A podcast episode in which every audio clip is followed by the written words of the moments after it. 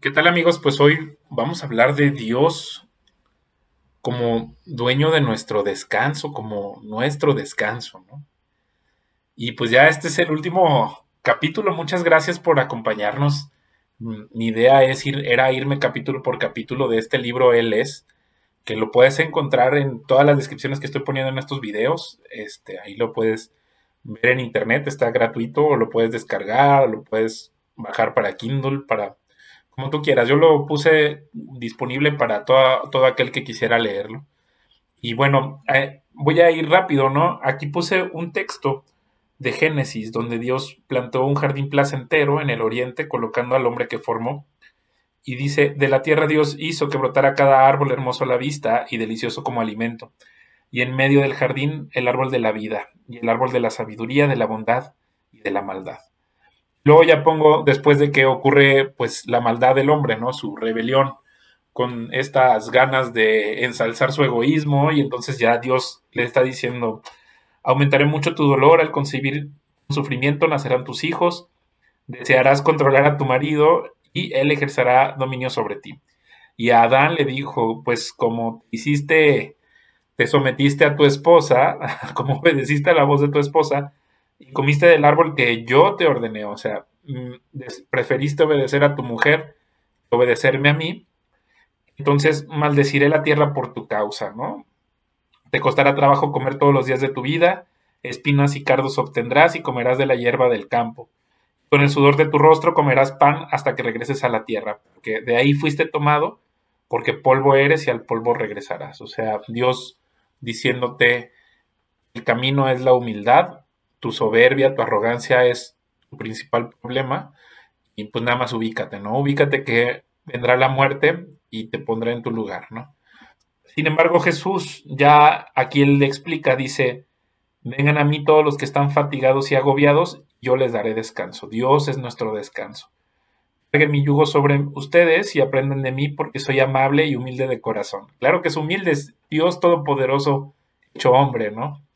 Entonces dice, porque mi yugo es placentero y mi carga es ligera. Y entonces aquí ya explica, en, dentro de ese mismo párrafo, le está diciendo a las personas que le estaban cuestionando por qué trabajaba en sábado, por qué cortaba este, para comer eh, granos de trigo. Entonces se les dice, ignoran que por ley en el día de descanso los sacerdotes en el, en el templo no descansan y aún así son inocentes. Les dice, alguien mayor que el templo es aquí o sea, Dios dice, yo soy Dios Todopoderoso y estoy, soy más grande que el templo. El templo es para mí y yo estoy arriba de él, ¿no? Y entonces dice, lo importante no es cumplir con la ley, sino tener compasión por los demás, porque ahí es donde en realidad estás cumpliendo con la ley. O sea, no hay que hacer un santurrón, sino lo importante es que tú llenes tu corazón de compasión, no condenar a inocentes, Dice, así que el hijo de Adán es el señor del descanso. Entonces, cuando él está enseñoreándose del sábado, nos está diciendo que al final de esta realidad humana viene él como nuestro descanso. ¿no? Dice, y Juan dice, y observé nuevo cielo y nueva tierra, porque el primer cielo y tierra fueron borrados y el mar dejó de existir. O sea, la vida, todo el mundo, todo lo que tú conoces en el cosmos, en un santiamén, en un abrir y cerrar de ojos, dejará de ser. Y dice, y observé la ciudad sagrada, la nueva Jerusalén, descendiendo del cielo desde Dios, preparada como una novia adornada por su esposo, y escuché una gran voz desde el trono que habló. Pongan atención, el hogar de Dios con los humanos, y vivirá con ellos. Y ellos serán su pueblo, y Dios, Él es con ellos como su Dios. Él limpiará todas las lágrimas de sus ojos, no habrá más muerte, ni tristeza, ni angustia, ni dolores, que las primeras cosas ya fueron borradas. Pongan atención, yo hago nuevas todas las cosas. Y luego dijo, escribe porque estas palabras son fieles y verdaderas. O sea, Dios dijo que Él hace nuevas todas las cosas, nuevos cielos, nueva tierra, una nueva vida en Él, después de esta vida llena de dolor, de llanto, es lo que Él tiene preparado para nosotros. Y también me dijo, consumado es, yo soy el alfa y el omega, el principio y el propósito. Al sediento yo le daré gratuitamente de la fuente del agua de vida. O sea, si tú sede, Él es el que te puede dar esa agua de vida. El victorioso lo heredará todo, y yo seré su Dios, y Él será mi hijo. Pero el cobarde y el que no confía, los detestables y los asesinos, y los sexualmente desordenados, y los brujos y los idólatras, y todos los mentirosos, su lugar será en el lago que arde con fuego y azufre. Esta es la segunda muerte. Entonces uno de los siete ángeles, con las siete copas llenas de las últimas siete plagas, vino y me dijo, vente, y te mostraré a la novia, la esposa del Cordero. Y ya más adelante, en esta revelación a Juan, dice, me mostró el río del agua de la vida tan clara como el cristal, fluyendo desde el trono de Dios y del Cordero. Llevaba justo al centro de la explanada central y justo en ese lugar, al lado del río, estaba el mismo árbol de la vida que vimos en Génesis, ¿no? Produciendo doce tipos de frutos, entregando rendimientos para cada mes. Y las hojas de este árbol eran para la sanidad de las familias. No habrá más maldiciones. El trono de Dios y el Cordero estarán en ella, sus sirvientes lo adorarán a él. Ellos verán su rostro y su nombre estará en sus frentes. Ya no habrá más noches ahí, ni habrá más necesidad de la luz, de una lámpara o del sol, porque el Señor Dios brillará en ellos y reinarán por siempre y para siempre. Y entonces me dijo, estas palabras son fieles y verdaderas. El Señor, el Dios del Espíritu de los profetas, ha enviado a su ángel para mostrar a sus sirvientes aquello que seguramente ocurrirá. Esta atención, yo vengo pronto. feliz aquel que guarda las palabras de esta profecía que tiene este libro. Y entonces aquí lo termino, ¿no? Este, en Génesis ya nos explican cuál es el plan. Dice, el cielo y la tierra fueron consumados en todo su vasto orden, y el séptimo día Dios había completado el negocio que él había hecho, así que ese día reposó de todo su negocio, y Dios bendijo el séptimo día y lo consagró, porque ahí celebró todo el negocio de la creación que había consumado. Este es el recuento del cielo y la tierra cuando fueron creados en el tiempo en el que Dios lo hizo, ¿no?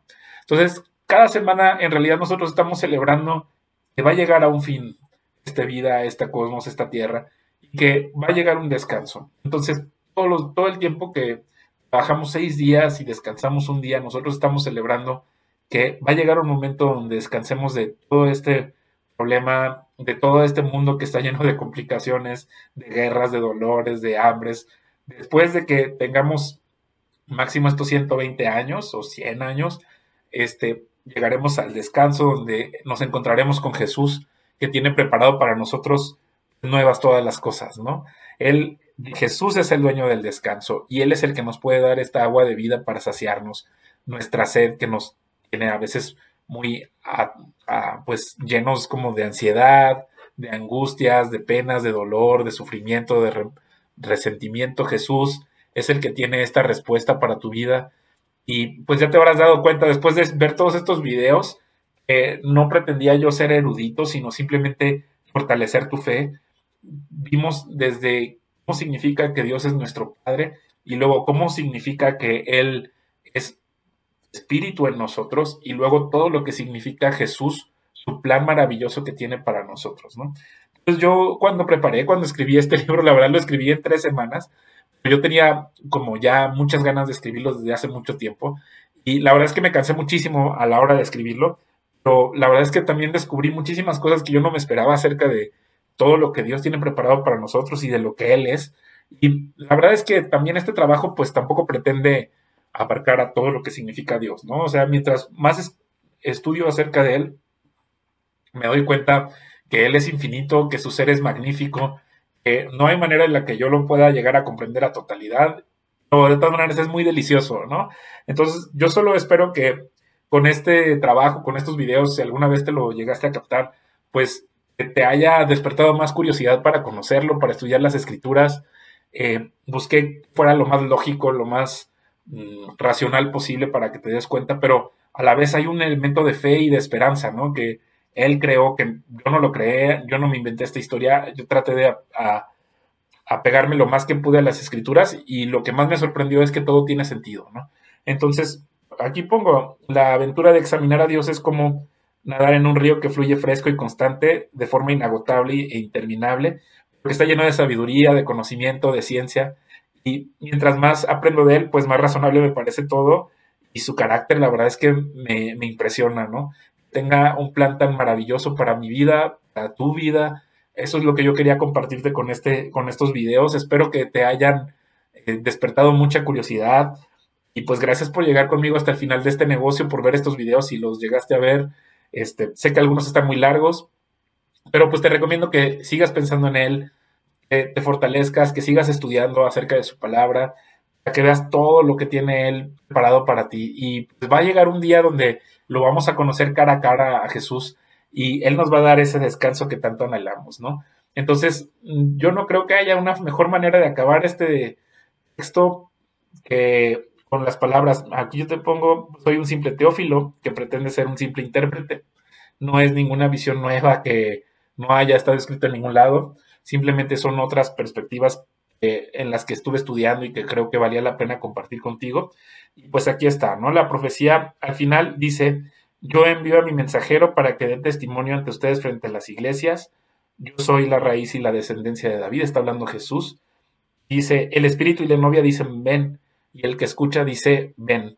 El sediento que venga, el que desea el agua de la vida, que la reciba gratuitamente. Y entonces aquí ya dice, aquel que da testimonio de esto dice, ciertamente vengo pronto. Nosotros decimos, ciertamente ven, Señor Jesús. La felicidad del Señor Jesucristo sea con todos los santificados. Ciertamente, y pues muchas gracias por escucharme.